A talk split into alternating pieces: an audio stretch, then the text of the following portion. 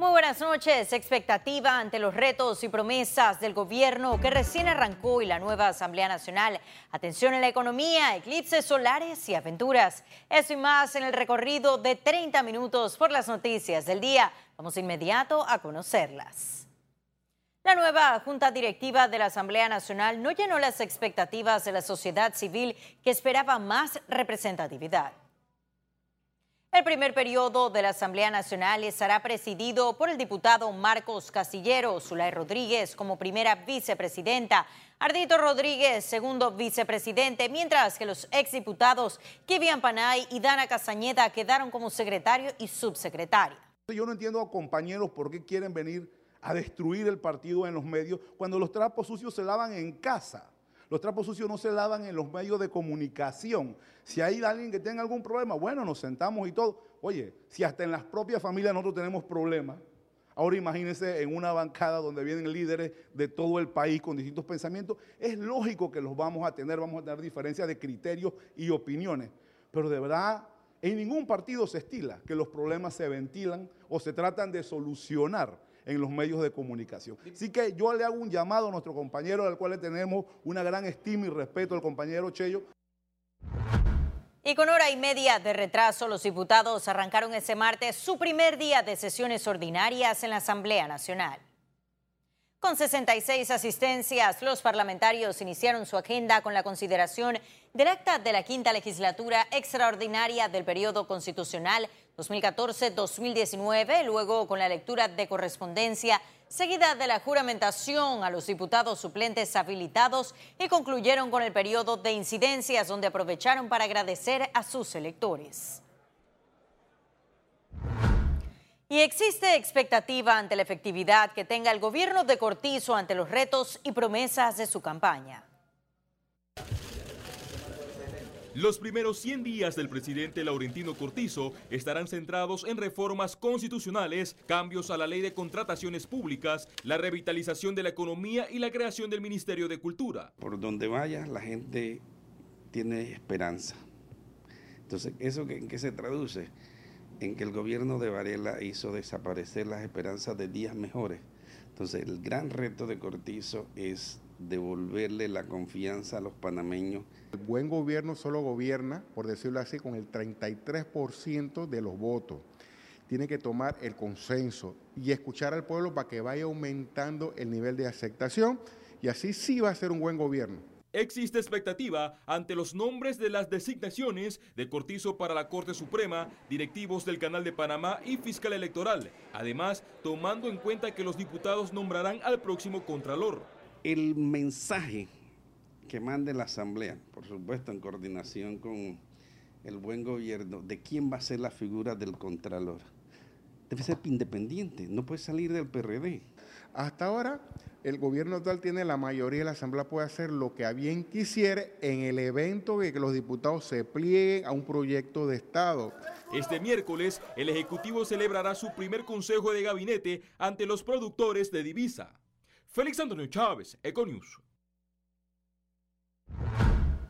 Y los nuevos ministros arrancaron su trabajo de manera inmediata este martes y luego de tres semanas continuas de paro en el Instituto José Dolores Moscote, la ministra de Educación Maruja Gorday de Villalobos se trasladó al plantel para llegar a un consenso y levantar el paro. Corday de Villalobos dijo y señaló que el objetivo de su visita es buscar un mecanismo para que los estudiantes puedan retornar a sus clases. La ministra adelantó que están realizando coordinaciones con la Policía Nacional y el Ministerio de Seguridad para buscar una medida paliativa como instalación de cámaras de seguridad mientras sea construido el muro perimetral.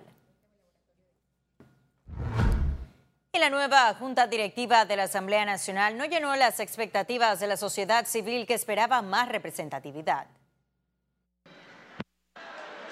El primer periodo de la Asamblea Nacional estará presidido por el diputado Marcos Castillero, Zulay Rodríguez como primera vicepresidenta, Ardito Rodríguez segundo vicepresidente, mientras que los exdiputados Kivian Panay y Dana Castañeda quedaron como secretario y subsecretaria. Cogieron lo peor eh, lo peor quedó en la Asamblea. Todavía tenemos el problema. Eh, nos despertamos el primer día del nuevo gobierno con una Asamblea igual de corrupta. creo que el país sí se sintió un poco no muy satisfecho a la hora de ver que se eligen a dos personas que no fueron electos diputados para mantenerse entonces dentro de esta junta directiva de la Asamblea Nacional, la señora Dana Castañeda por un lado, el señor Kivian Panay por el otro. Este, creo que, que este mensaje no, no es el correcto.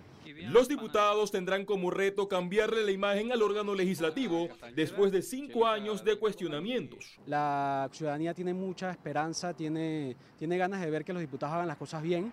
El 5 de mayo se mandó un mensaje, se religieron únicamente 15 diputados.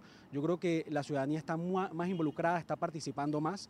Eh, tenemos una ciudadanía que va a exigir transparencia, va a exigir rendición de cuentas. Luego de las denuncias del Contralor, la nueva Junta Directiva estará obligada a permitir las auditorías. Félix Antonio Chávez, Econius. Para ir como secretario. Gracias. Economía.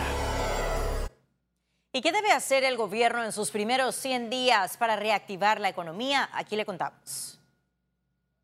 Una de las primeras acciones que se esperan de este gobierno es la reactivación económica, pero a criterio del economista Olmedo Estrada, antes se debe realizar un análisis del estado actual de las finanzas públicas, ya que existe preocupación de que el déficit supere el 3% del presupuesto. Eh, reactivación de la economía, vamos a reactivar la economía, pero si no tenemos con qué reactivarla, ¿cómo lo vamos a hacer? Entonces es muy importante que se tome eh, esa decisión de analizar qué, con qué cuenta el gobierno para luego entonces eh, tirar una estrategia que verdaderamente ataque el problema de raíz. Estrada también señaló que para iniciar el proceso se requiere de la contención del gasto. Es decir, por eso, por eso se tienen que tomar medidas muy drásticas porque eh, hay que hacer lo que mucha gente no quiere hablar, es la contención del gasto. Tenemos que, ya lo mencionó el presidente y el ministro de Economía, eh, se van a tener que revisar muchos gastos porque ahorita tenemos que ser, eh, digamos, muy, muy prudentes en el, en el manejo de las finanzas públicas. Según recomendaciones, Panamá no debe pensar en la emisión de bonos ni aumentar su deuda, porque golpearía más el estado de la economía. Ciara Morris, Econews. Y la ministra de Trabajo, Doris Zapata, se comprometió con instalar la mesa de negociación de salario mínimo a finales de julio. La nueva titular de esa cartera recibió ese martes las llaves de su oficina y luego realizó un recorrido por la institución. Zapata informó que convocará a la Comisión Nacional de Salario Mínimo para iniciar las conversaciones tripartitas entre trabajadores, empleadores y gobierno en aras de consensuar la nueva tasa salarial que regirá en Panamá desde el próximo primero de enero de 2020. La nueva ministra también realizó un recorrido por los diferentes departamentos de la institución y conversó con los funcionarios que esto eh, nos va a traer a nosotros, por supuesto, iniciar un proceso de diálogo con estos sectores tan importantes en función de nuestro papel que, jugamos como gobierno nacional también en la instalación de esta mesa y que podamos nosotros realmente establecer las tareas que, que vienen con esta mesa y con todas las tareas que tenemos en este ministerio. Y a propósito del anuncio de reactivación económica, la Cámara Panameña de la Construcción, CAPAC, lo calificó como positivo. El presidente de ese gremio, Héctor Ortega, destacó en un comunicado la propuesta de elevar los beneficios de la ley de intereses preferenciales para viviendas cuyo precio de venta sea de 180 mil dólares. También respaldó la decisión de revisar la ley de contrataciones públicas por considerarla un viejo reclamo del sector de la construcción. En cuanto a la figura de la asociación público-privada, Ortega la calificó como una herramienta financiera que facilitará la participación de inversión privada en proyectos del Estado. Y empresarios, economistas y abogados analizaron el compromiso del gobierno sobre el pago a proveedores, reformas a la ley de contrataciones públicas y fomento de inversiones. A continuación, el reporte. Tras el anuncio del presidente Laurentino Cortizo sobre gestiones para pagos pendientes a contratistas y proveedores, los empresarios esperan que el ministro de Economía y Finanzas, Héctor Alexander, presente con prontitud una propuesta y plazo de pago. Pero entendemos hay una cifra que se barajea de que es entre 1.300 y 1.500 millones de dólares. Eso es muchísimo dinero y esperamos que el nuevo gobierno pueda aclarar Eh, en definitiva, ¿cuánto suma? Sobre la ley de contrataciones públicas, exigen reformas para el cumplimiento de los procesos y transparencia. Definitivamente eh, hay necesidad de reformar la ley de contrataciones públicas. Todo lo que sigue saliendo de Odebrecht es eh, realmente terrible y nosotros hemos debido poder evitar tener eh, contratos de esta naturaleza si hubiésemos tenido leyes de contratación pública más claras y más contundentes. O sea que eso es una ley que aplaudimos que sea presentada próximamente. Ojalá que atienda todas las necesidades que debe atender. Aquí lo que se quiere es que las empresas que vayan a licitaciones y participen en estos procesos se haga todo transparente como, como debe ser. Una de las promesas es fomentar las inversiones. Ante esto, recomiendan garantizar la seguridad jurídica y revisión de la estructura de justicia. Esa revisión va de la mano con la voluntad de los distintos funcionarios de ser colaboradores de estos inversionistas y propiciar las nuevas inversiones a través de un marco normativo y de conducta eficaz y eficiente, pero sin perder de vista que es la administración de justicia la que en última instancia eh, asienta o desalienta la voluntad de alguien de invertir. Los gremios aseguran que los compromisos mencionados en el discurso de Cortizo son positivos. Sin embargo, esperan que se vayan concretando a mediano plazo. Ciara Morris, Econews. Y ahora sí ha llegado el momento de conocer un resumen de la jornada bursátil de este martes 12 de julio. Iniciamos. El Dow Jones cotizó en 26.786 con 68 puntos, sube 0.26%.